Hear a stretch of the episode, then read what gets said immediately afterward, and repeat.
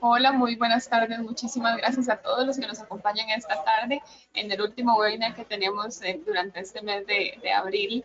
Hoy tenemos a la licenciada Alexandra Calvo con nosotros. Ella es terapeuta física y vamos a conversar de un tema muy, muy importante este, y muy práctico, que son ejercicios para fortalecer el piso pélvico. Muchísimas gracias, doctora, por acompañarnos.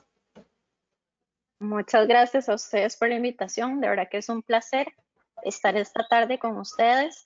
Para iniciar, me gustaría este, agregar un poquito más a la presentación, ¿verdad? No dedicarme solo a los ejercicios, sino poder entender un poquitito también qué es el suelo pélvico. Bueno, el suelo pélvico es un conjunto de músculos, de ligamentos y de tejidos que cierran la cavidad abdominopélvica en su parte más inferior. También es importante recalcar que el suelo pélvico es dinámico, que siempre se va a adaptar a nuestro movimiento, pero siempre va a mantener una adecuada presión. Entonces, en esta maqueta vamos a ver un poquitito qué es el suelo pélvico, ¿verdad? Y va a ser toda la parte inferior de nuestra cavidad abdominal. En esta parte irían nuestros músculos abdominales, en esta parte nuestros músculos lumbares, ¿verdad? Al ser músculos, ¿verdad? Donde me voy a centrar un poquitito más hoy, no tanto en ligamentos y tejidos, eh, sí me gustaría recalcar que hay músculos que pueden ser débiles y hay músculos que pueden ser fuertes. Independientemente, cualquiera de las dos a veces puede afectar el funcionamiento adecuado del suelo pélvico. Entonces, ¿qué va a pasar acá? Que una debilidad me va a llevar a un mal funcionamiento, pero también una hipertrofia, ahora un aumento muy fuerte de estos músculos también me puede llevar a un mal funcionamiento. Tiene que haber un equilibrio en el suelo pélvico. Vamos a tener también diferentes funciones. La primera va a ser la continencia, ¿verdad? Que va a ser la, el contener el líquido, en este caso sería la orina o, o la materia fecal. También da soporte a órganos pélvicos, en este caso en mujeres nos va a dar el soporte a la uretra, a la vejiga, al útero, vagina, recto, intestinos. Y en el hombre nos va a dar eh, soporte a la vejiga, a las vesículas seminales, a la próstata, intestinos y recto. También tiene una, función de estabilidad lumbopélvica. Esto nos quiere decir que tiene que haber una contracción equilibrada entre los músculos anteriores, que serían los abdominales, y los eh, posteriores, que serían los lumbares. Además, una coactivación entre musculatura abdominal y suelo pélvico. ¿Qué significa coactivación? Si yo activo mi, musculatura abdominal, si yo hago una contracción de los abdominales, siempre, siempre, siempre, involuntariamente va a haber una contracción del suelo pélvico. Pero si yo hago solamente una contracción del suelo pélvico, yo sí logro aislar esta musculatura abdominal. El suelo pélvico podemos compararlo como con el movimiento que tiene una medusa. Entonces, una medusa para poder nadar tiene que contraerse y relajar contrae y relaja. Igual funciona nuestro suelo pélvico. Al haber cambios de presión, que lo vamos a ver ahorita más adelante, eh, al haber movimientos, este suelo va a tener que contraerse y relajarse, contraerse y relajarse. Y ya entrando un poquito más en la materia del día de hoy, entre las disfunciones del suelo pélvico tenemos la incontinencia urinaria que es la pérdida, ¿verdad?, del control de la vejiga y puede ir desde gotas hasta un chorro, ¿verdad? También la incontinencia fecal, que va a ser una evacuación accidental de materia fecal, de materia fecal, perdón, y puede ir desde heces sólidas, heces líquidas, puede ser gas o incluso eh, lo que se conoce como spurling, que es cuando se mancha la ropa interior involuntariamente, ¿verdad? Otra disfunción es el prolapso de órganos pélvicos, entre ellos el cistocele, que sería el prolapso de vejiga, el uretrocele, que sería el prolapso de uretra, el prolapso de útero, el rectocele o enterocele, que sería el prolapso de em, intestino o de recto, y el colpocele, que sería el prolapso de vagina. En esta parte de los prolapsos ahí sí se puede decir meramente que es por debilidad de esta estructura del suelo pélvico. Además, hay alteraciones. Perdón que me interrumpa, es que vieras que no se ve cuando usted pasa las digninas. Está, está estática, digamos, en la primera. Está en pausa. Sí, en la portada. voy a, a devolverme a ver qué pasó. Gracias.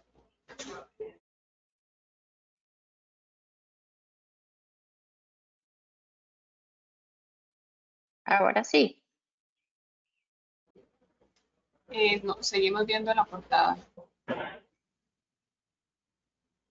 Ok. Vamos a ver qué será. A, mí me sigue saliendo en pausa. Si usted puede salirse como de la presentación y tal vez volver a iniciarla.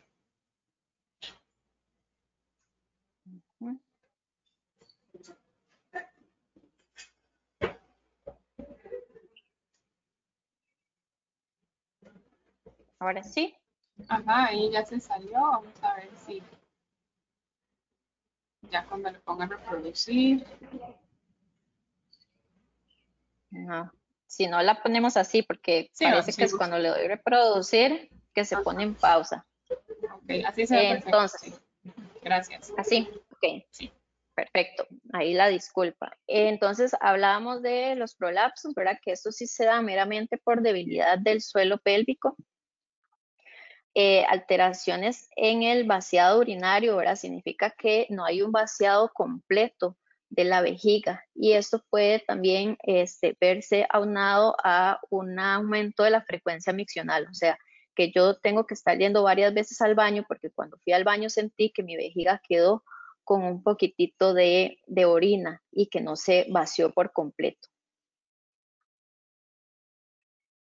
En la parte de incontinencia urinaria tenemos varios tipos de incontinencia urinaria. Entre ellos va a ser la incontinencia de esfuerzo. La incontinencia de esfuerzo se refiere a la pérdida de orina en el momento que yo hago un esfuerzo como toser, estornudar, reírse, subir gradas. Eh, por ejemplo, tengo pacientes que alcanzan un objeto en la cocina eh, o al simplemente de cambiar de posición, por ejemplo, eh, tenía un paciente, un hombre con incontinencia urinaria y él me decía que el, único momento de perder la orina era al pasar de estar sentado a ponerse de pie. Entonces la incontinencia urinaria de esfuerzo es la, la que nos da posterior a un esfuerzo, ¿verdad? Después la debilidad de urgencia, la perdón, incontinencia urinaria de urgencia se da por debilidad en músculos cercanos a la uretra o eh, por problemas del, ya del esfínter. Esta incontinencia es muy característica, por ejemplo, las mujeres cuando vamos llegando a la casa y simplemente veníamos sin ganas de orinar, vamos a abrir la puerta y en ese mismo proceso, momento en que abrimos la puerta de la casa, uno dice, ¿qué es esto? Tengo que salir corriendo porque me quiero orinar. Es como uno de los síntomas más comunes. O por ejemplo, tenía una paciente con hijos que me decía, yo estoy bien, yo no tengo ganas de orinar, y en el momento en que alguno de mis hijos me pide que yo los lleve al baño, donde yo escucho el chorro de orina o donde escucho el chorro de agua, inmediatamente a mí me dan unas ganas de orinar que no puedo controlar. Es de urgencia, es una pérdida ah, de forma urgente e incontrolable. Existe también la incontinencia urinaria mixta, que va a llevar características tanto de la de esfuerzo como de la de urgencia. La incontinencia urinaria de rebosamiento es cuando el volumen de orina excede su capacidad. Entonces, no hay una buena señal de la vejiga y del músculo detrusor que está alrededor de la vejiga que nos diga que tenemos ganas de orinar. Entonces, simplemente yo me doy cuenta que tenía ganas de orinar porque ya mojé mi ropa interior, muchas mujeres utilizan protectores diarios, nosotros le llamamos pads. Entonces, yo me di cuenta porque ya estaba mojada y la continua, que es ya la incapacidad de controlar completamente lo que sería la vejiga.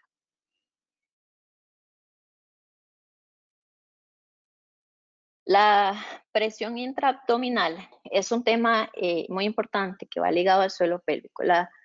Vamos a compararlo como con una lata de algún refresco, ojalá sea gaseoso, que va a tener una presión por dentro. Entonces, a nivel superior va a estar mi diafragma, que va a ser un músculo respiratorio que cuando yo respiro, inhalo, exhalo, él se contrae y se relaja. Luego están los músculos abdominales, que va a ser una de las paredes de la lata, los músculos eh, de la columna lumbar, que van a ser los multífidos, va a ser otra pared, y por debajo van a estar los músculos profundos y los músculos superficiales del suelo pélvico. Entonces, si se aumenta muchísimo la presión, va a pasar que el aire tiene que salir por algún lado, por arriba o por abajo. Entonces nos va a hacer como un tipo de bomba. Otro ejemplo e, es también si yo agarro una bomba y yo la estripo por el centro, se nos va a bombar por arriba o por abajo. Entonces, esta presión intraabdominal es la que está completamente ligada a lo que es la incontinencia urinaria. ¿Verdad? Es el mecanismo por el cual la musculatura abdominal en coordinación con el diafragma, el suelo pélvico y los músculos que acabo de mencionar, también nos van a facilitar y transmitir fuerzas. Entonces, si yo me voy a agachar, si yo voy a, tomar algún objeto, si voy a alzar a un niño, em, eh, por ejemplo, en los pacientes masculinos que trabajan como bodegueros, si voy a utilizar alguna carga, esta presión intraabdominal va a jugar un papel muy importante en la continencia y otras, eh, las posturas, digamos, es otro de los temas que también aumenta muchísimo la presión. Por ejemplo, en las figuras de los lados que tienen los colores café. Si yo tengo un abdomen flácido, un abdomen que no está tonificado, si tengo obesidad, voy a tener pues más predisposición para padecer de, de incontinencia. ¿Por qué? Porque hay un aumento de presión muy grande sobre el suelo pélvico. La postura correcta va a ser siempre la postura del centro, donde la paciente esté eh, alineada, ¿verdad? que no esté completamente encorvada o lo que llamamos también como jorobada. Causas de debilidad del suelo pélvico que conocemos va a ser el embarazo, ¿verdad? Por los aumentos de peso, los cambios hormonales, el parto por los tipos de parto, ¿verdad? Si es un parto por cesárea, si es un parto natural en el que eh, tuvieron que usar instrumentación, va a dañar más el suelo pélvico, la obesidad, los tratamientos con radiación en pacientes que por cáncer han tenido que, tener algún tipo de quimioterapia o de radiación, ¿verdad? Porque va a, a, haber estructuras que se van a ver comprometidas con ello. Y también, por ejemplo, las cirugías pélvicas. En el caso de los hombres, los pacientes que han tenido que ser operados por prostatectomía, las mujeres que han tenido que ser operadas por histerectomía o cirugías pélvicas. Eh, por ejemplo, también hay una gran incidencia a largo plazo de las pacientes que se hacen abdominoplastía. Siempre a largo plazo van a terminar con incontinencia urinaria. La evaluación del suelo pélvico, eh, se las voy a mencionar rápidamente, al final lo vamos a ver un poquito más detallado, pero el suelo pélvico va a requerir de todos estos ítems que acabo de mencionar, el que les voy a mencionar. El perfect son las siglas en inglés de estas palabras y el, eh, cada músculo del suelo pélvico va a requerir de fuerza, va a requerir de tener una resistencia. Digamos, yo puedo hacer una contracción grande, mantenida, pero si yo le pido a la paciente, ok, vamos a mantenerla, pero necesito que me la mantengas por 10 segundos, a veces solo la logramos mantener por 2, tres segundos. Entonces puede ser que sí haya fuerza porque me logró una contracción, pero no hay resistencia porque no me la mantuvo. Entonces, esta resistencia está muy relacionada con la incontinencia urinaria de esfuerzo, porque yo siento las ganas de orinar o, o yo digo, sí, voy a contraer para no orinar, pero no logro mantener esa contracción en determinado tiempo. También tiene que ver con repeticiones, lograr varias repeticiones, también con rapidez y tiene que haber una coordinación. ¿Coordinación de qué? De que así como yo logro contraer mi suelo pélvico, también necesito relajarlo. A veces logramos contraer y nos quedamos ahí y no podemos relajar. Tratamientos de la incontinencia urinaria van a ser entre ellos el reentrenamiento muscular. Ahorita en pantalla eh, les puse un ejemplo de un reentrenamiento muscular o biofeedback. Se utiliza el biofeedback, que es en sí la retroalimentación. Es yo poder ver qué es lo que, lo estoy contrayendo, qué es lo que tengo que contraer, porque a veces el problema empieza por ahí. Tenemos este, problemas de propiocepción, ¿verdad? Que es, no sé, no entiendo qué es lo que tengo que contraer, O, por ejemplo, me dicen muchos pacientes que los mandan a hacer Kegel, entonces que los ponen a, cortar la orina. El, el no es para todos y cortar la orina no es el mejor ejercicio que hay. Incluso en este momento está contraindicado porque más bien nos va a provocar eh, problemas en el vaciamiento de la vejiga. El, el entrenamiento muscular va a ser muy específico y dirigido al suelo pélvico. También vamos a ver ejercicios generales como los que vamos a ver ahorita en los videos. También el uso de otros equipos como es la tecarterapia, que es una diatermia o una radiofrecuencia que nos va a ayudar a, mejorar el colágeno, la producción de elastina, entonces nos va a ayudar como a recoger, a que esté más fuerte el suelo pélvico. Y lo mismo pasa con el campo magnético, que lo que nos hace son contracciones involuntarias, que si yo lo acompaño con contracciones voluntarias, pues voy a potencializar más esa contracción muscular. Vamos a entrar en este momento ya con los ejercicios de fortalecimiento. Ahorita estuvimos haciendo una prueba, Elizabeth y yo, y hubo un problema con el audio de los videos. Entonces, voy a a ponerlos y yo voy a irlos explicando nuevamente. ¿Qué es lo primero que debemos hacer? Conectar con el suelo pélvico. ¿Qué significa conectar? Bueno, yo necesito sentarme y saber qué es lo que tengo que contraer, qué es lo que tengo que relajar. Entonces, yo a mis pacientes siempre les recomiendo, por ejemplo, en la consulta, sentarse o hacerlos acostadas. En suelo pélvico tenemos que olvidarnos de los tabús, tenemos que ser personas muchísimo más abiertas, de que si necesito explorarme, me voy a explorar, de que yo necesito saber qué es lo que está pasando con mi cuerpo, ¿verdad? Eh, normalmente la zona pélvica siempre ha sido un tema de mucho tabú desde nuestros ancestros, entonces, para conectar con nuestro suelo pélvico, primero, voy a pedirle una contracción y una relajación del suelo pélvico. Si no logro saber qué es eso, entonces con mis manos yo voy a palpar esta zona. Vamos a palpar entre eh, la vagina y el ano está el perineo. Es este musculito que está por acá. Igual en el hombre va a ser entre el pene y el ano. Entonces voy a colocar dos dedos aquí y voy a hacer una contracción como si quisiera cortar el chorro de la orina, ¿verdad? Como si quisiera cortar el chorro de la orina, voy a palpar ahí y voy a sentir cómo ese músculo se cierra, se abre, se cierra y se abre. Incluso también las mujeres podemos colocar nuestras manos, un dedo o dos dedos dentro de la vagina y poder también sentir esa contracción los hombres se trabajan por medio anal, entonces igual pueden introducir su dedo, colocarse el lubricante, introducir su dedo y palpar la contracción. Ya entrando de lleno a los ejercicios, perdón, una vez que eh, ya logramos saber qué es lo que vamos a, a contraer, entonces en el primer video Vamos a ver si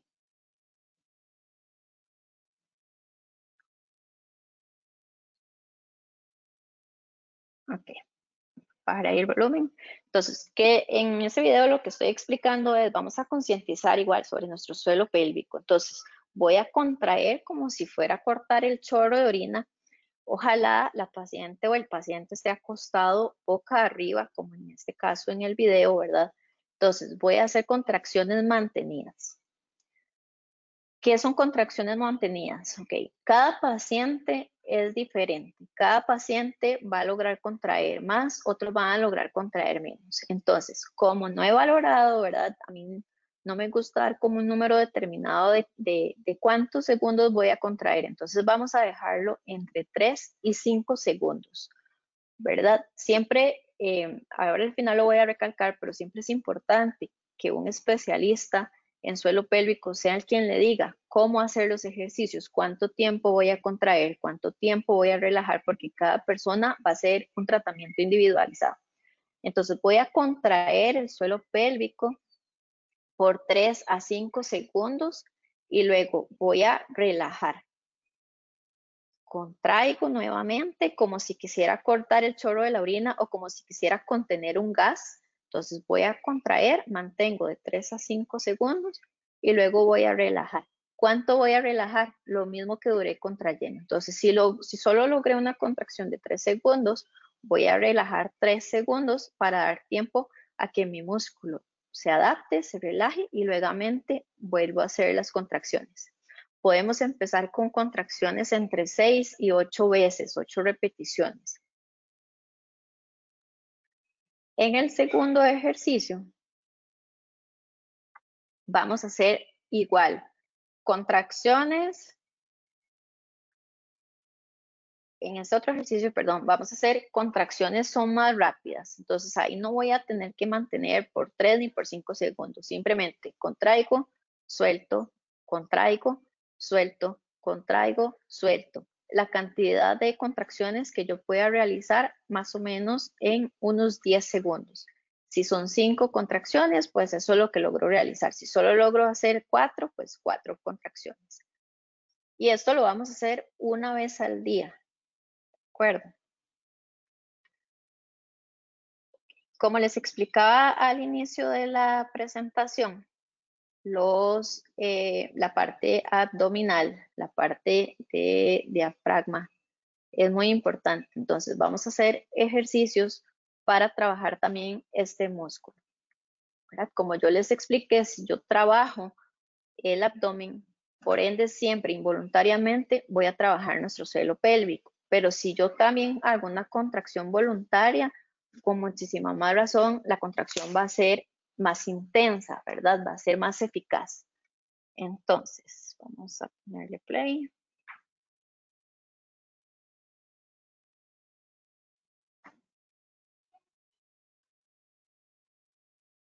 en este ejercicio vamos a trabajar diafragma, que es el músculo respiratorio, está debajo de las costillas. Hay dos formas de trabajarlo. Podemos hacerlo como se muestra en el video, con ambas manos detrás de la cabeza, o podemos trabajarlo con ambas manos al lado del cuerpo, con la palma de la mano viendo hacia arriba. En mi caso, yo prefiero trabajarla detrás de la cabeza. ¿Por qué? Porque yo necesito que mis costillas estén libres, que estén abiertas, que no se contraigan en el momento en que yo hago la contracción abdominal. Entonces voy a tomar aire por la nariz y a la hora de botar voy a botar por mi boca y lo voy a botar haciendo una S. Mi pelvis siempre tiene que estar en posición neutra, que es lo que estoy diciendo ahorita en ese video, y que mis costillas no se vengan hacia adelante. Entonces voy a tomar aire por la nariz y llevando mi ombligo hacia adentro, voy a botar, a exhalar haciendo una S. Entonces tomo aire y boto haciendo una S.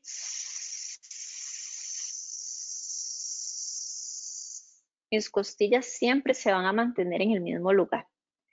Estos ejercicios que yo les estoy enseñando en este momento, la posición inicial o la más adecuada va a ser boca arriba. Sin embargo, cuando ya yo lo domino, yo puedo trabajarlo en diferentes posiciones, sentada, eh, de cuatro puntos, eh, de pie, puedo ir ah, eh, aumentando un poquitito la dificultad. Entonces, no se mueve mi pelvis, mi pelvis está en un mismo lugar, ¿verdad? No tiene que estar ni para adelante ni para atrás. A nivel lumbar, puedo meter una mano, que no haya muchísimo hueco, sino que entre completamente una mano entonces tomo aire por la nariz, boto por la boca haciendo una S y al mismo tiempo haciendo una contracción abdominal. Cuando yo hago la contracción, ¿verdad? Que sería llevando mi ombligo hacia adentro, ahí yo puedo hacer también una activación de mi suelo pélvico. Entonces también son muchos comandos, ¿verdad? Son, son, hay que tener mucha coordinación porque es tomar aire por la nariz, botar por la boca haciendo una S, metiendo mi ombligo y ahora voy a cortar la orina o retener un gas. Entonces vamos a hacer todo eso al mismo tiempo. Igual podemos empezar con una serie de ocho repeticiones.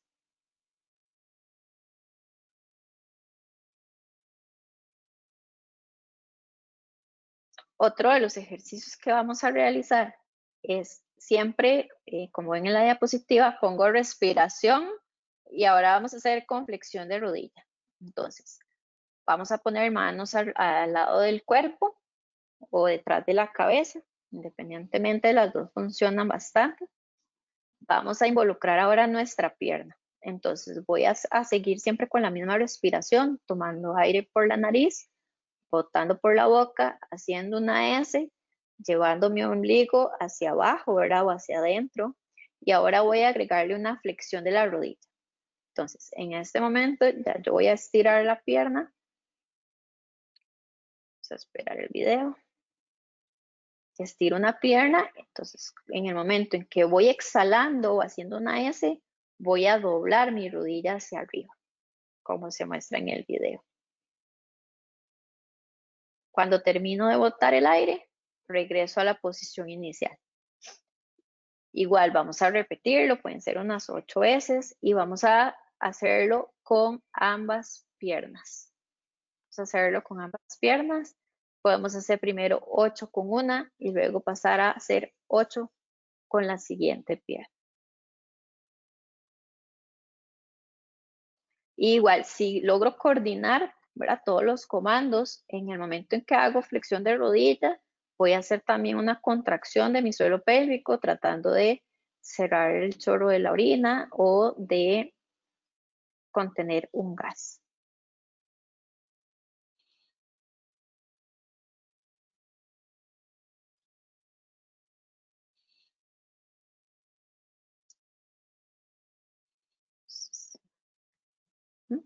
En este otro video siempre mantenemos la misma posición, mantenemos la misma respiración. Si somos personas eh, normalmente activas, ¿verdad? Que estamos acostumbradas a hacer ejercicio, podemos trabajar con resistencia, o sea, vamos a poner una liga para hacer una resistencia. Si no estamos acostumbrados, si es nuestra primera vez haciendo ejercicios en términos generales, ¿verdad? Si somos sedentarios, entonces vamos a iniciar sin ningún tipo de resistencia, sin ninguna liga. Entonces, como se muestra en el video, yo lo que voy a hacer ahora es abrir mis piernas, siempre acompañado de la respiración. Entonces, volvemos al mismo comando.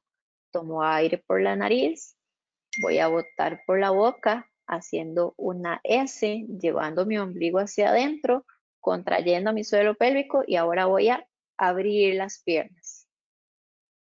Cuando voy a inhalar, cierro. Entonces tomo aire por la nariz, boto, abro, cierro. ¿Mm? Y en este momento voy a mostrar cómo sería trabajándolo con una liga, con una resistencia, la va a colocar a nivel de las rodillas. La resistencia va a depender de lo que estemos acostumbrados a hacer. Nuevamente hacemos la respiración, llevamos ombligo hacia adentro, contraigo suelo pélvico y abro mis piernas apoyándome de la liga. Una vez más, contraigo el suelo pélvico, abro mis piernas y cierro. ¿Por qué estoy trabajando músculos de la cadera? Porque hay músculos que están cerca de nuestro suelo pélvico que también nos van a ayudar. El glúteo mayor, que serían. Nuestros, los glúteos, el glúteo medio, que son los que están a los lados de las caderas, Incluso en algunas ocasiones eh, también se indica eh, contracción de aductores, que sería, por ejemplo, colocar una bola entre las piernas e irla apretando.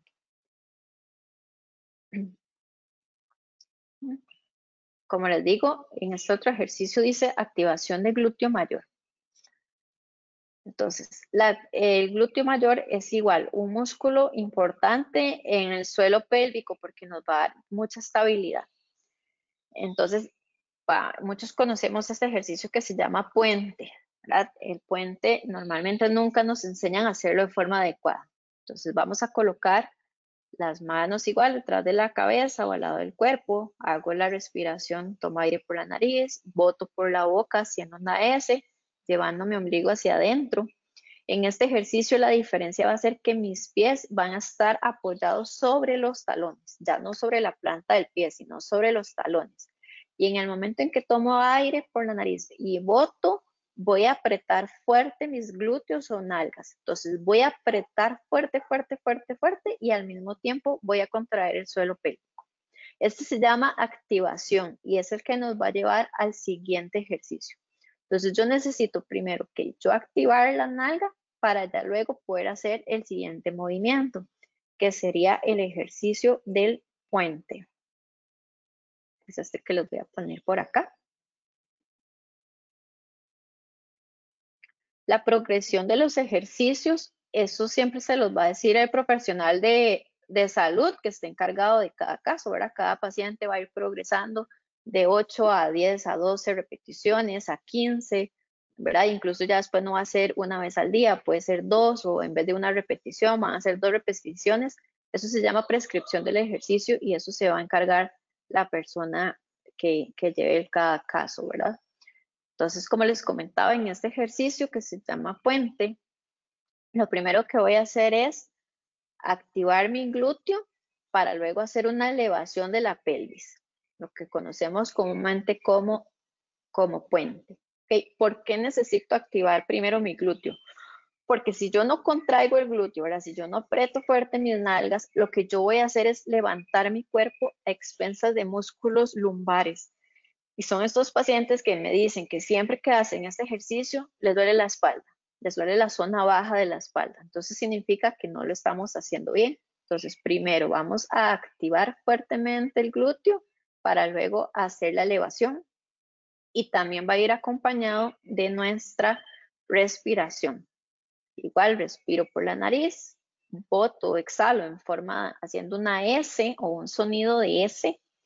Y aquí voy a entrar. ¿Por qué el sonido de la S? El sonido de la S me va a ayudar a que yo haga una contracción de un músculo que está profundo, que se llama transverso abdominal. Este músculo, el transverso abdominal, está como decir adelante de la columna y detrás de los rectos abdominales, que son los conocidos por las diástasis abdominales. Entonces, yo necesito activar primeramente ese músculo. Entonces, por eso es que va la S, para que me ayude también a contraer el suelo pélvico. Ok, ahora sí, vamos a cambiar de posición y vamos a colocarnos de cuatro puntos o como popularmente conocemos nosotros, de cuatro patas. Me voy a colocar en esta posición.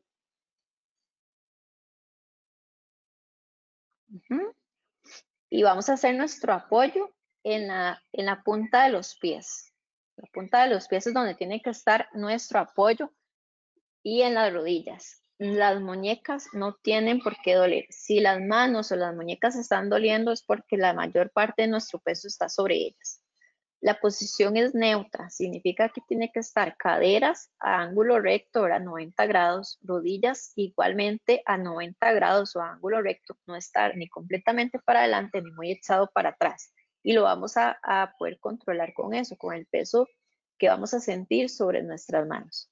En esa posición Vamos a volver a realizar nuestra respiración diafragmática. Entonces tomo aire por la nariz, boto por la boca y contraigo mi ombligo, llevo mi ombligo hacia adentro. Y podemos agregarle también, hacer una contracción de ano y vagina o pene y ano, dependiendo si seamos hombres o mujeres. En este ejercicio, cuando se siente más la contracción por la fuerza de gravedad. Entonces uno sí siente que es un poquito más, más como más dificultad de realizar la contracción en el ombligo. Y el último ejercicio que les traigo el día de hoy es sentados sobre un balón terapéutico. Si no tenemos balón terapéutico, podemos hacerlos sentado sobre eh, una silla, ¿verdad? Entonces voy a colocar mis manos como está la, en el video, como en, inversión, ¿verdad? En forma inversa. Voy a dejar mi pecho despejado, ¿verdad? Que mis costillas no se vengan hacia cerrar, hacia cerrar la, cavidad abdominal, sino que siempre estén abiertas. Y voy ahí a hacer contracciones del suelo pélvico, ¿verdad? Voy a hacer la contracción y relajación. A veces por la forma de la bola es como más fácil poder sentir esa contracción. Y si queremos aumentar la complejidad, pues vamos a ir haciendo nuestra respiración al mismo tiempo que vamos haciendo la contracción. Entonces ahí se ve en el video donde hago una contracción, relajo, contraigo y relajo. Igual mantenidas a la capacidad que podamos. Luego, como les había dicho anteriormente, la valoración va a depender de que el tratamiento sea individualizado. yo no puedo decirle a una paciente, contráigame cinco segundos si solo logra contraer dos. O no le voy a decir, contráigame dos cuando contrae ocho. Entonces, siempre es importante que cada persona lleve una valoración con un especialista un terapeuta físico especialista en suelo pélvico o que tenga la certificación para trabajar con suelo pélvico, ¿verdad? No, todo terapeuta físico tiene esta, eh, esta certificación y siempre se pide, ojalá haya sido también pues valorado por un ginecólogo, ¿verdad? O por un médico de la especialidad, eh, un urólogo, si fuera el, el caso, por ejemplo, de las incontinencias. El tratamiento individualizado va a lograr que sea pues acorde a mis necesidades, a lo que yo necesito, a lo que yo estoy viviendo en este momento y explicarles un, un poquitito en qué consiste la valoración de un suelo pélvico. Bueno, consiste en, se valora los músculos diafragmáticos, se valoran los músculos abdominales, se valoran cicatrices si fuera por alguna cesárea.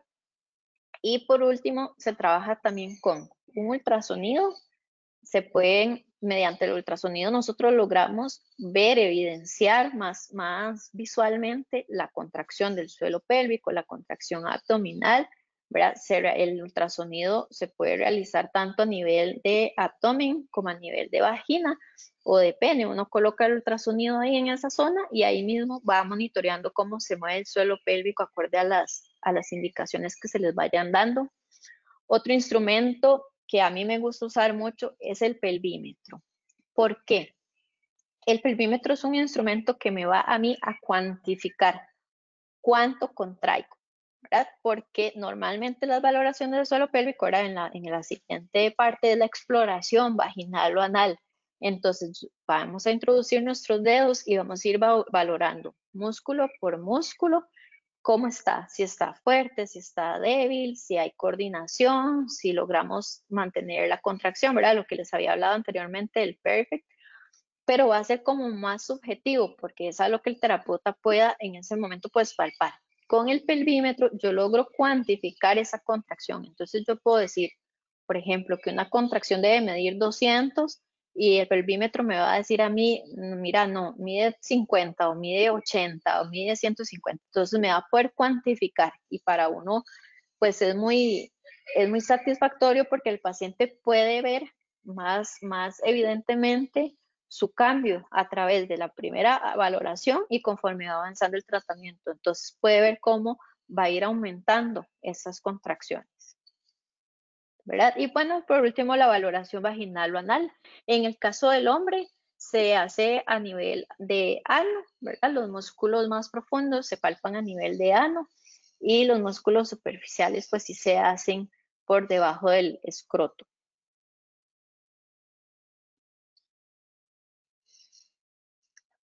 hasta aquí sería mi presentación del día de hoy. No sé si tienen alguna duda o alguna consulta. Muchísimas gracias, doctora, por esa explicación tan, tan clarita, por los videos, por todo el tiempo.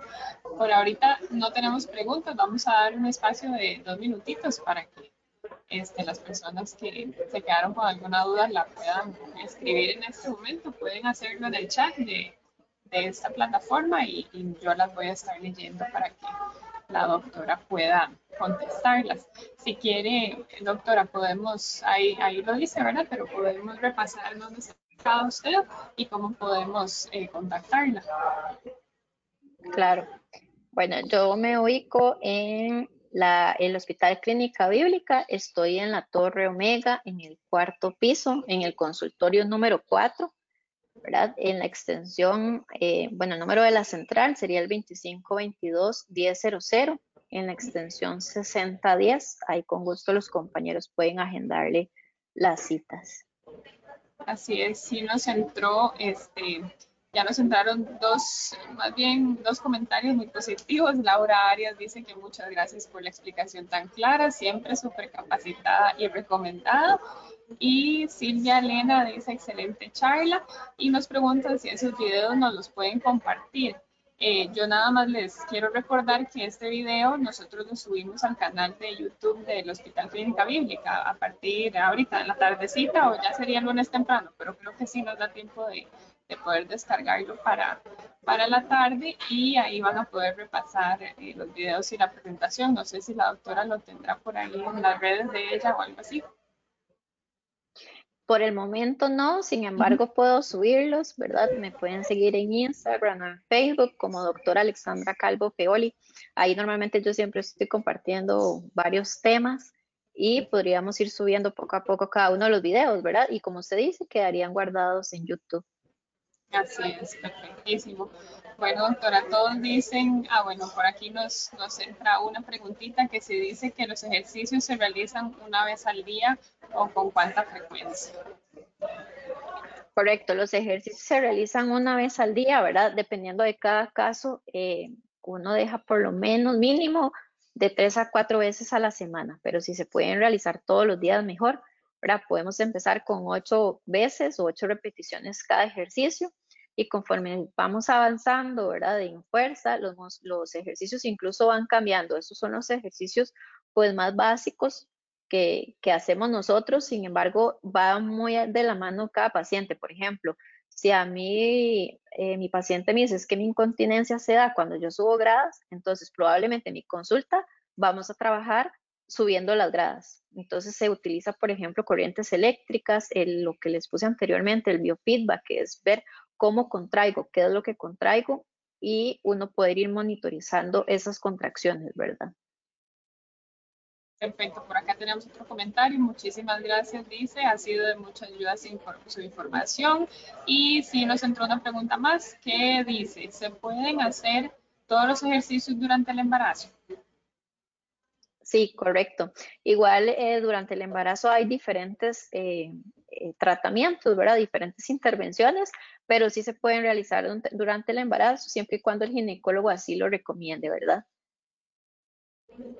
Perfecto. Nos preguntan si hay dolor en las articulaciones, ¿estos ejercicios se pueden hacer? Hay que ver por qué viene ese dolor, ¿verdad? Como les decía anteriormente, no necesariamente el músculo tiene que estar siempre débil, puede más bien que esté aumentado de tono y por eso nos puede dar eh, la parte de dolor. No sé si en algún momento lo vimos anteriormente, que había una parte que decía en las disfunciones, eh, síndrome de dolor crónico, por ejemplo, en pacientes con endometriosis, eh, ¿verdad? Hay que ver de dónde viene ese dolor y si es un dolor pélvico, de, ¿verdad? Porque articulaciones, pues tenemos muchísimas pero si necesitamos relajar, no van a ser los más indicados. Ok, bueno doctora, con eso llegamos al final de la charla. De verdad, nuevamente agradecerle mucho el tiempito y todo su conocimiento para que las personas vayan haciendo, ¿verdad?, estos ejercicios y puedan sentirse un poquito mejor. Muchísimas gracias. Un placer. Muchas gracias a ustedes. Buen día. Y muchas gracias a todos los que se conectaron. Eh, como ya les indiqué, ¿verdad? Vamos a subir este video al canal de YouTube. Entonces por ahí pueden este, repasarlo y compartir esta información con alguna otra persona que también lo requiera. Muchísimas gracias a todos. Hasta luego. Hasta luego, gracias. Chao. Bye.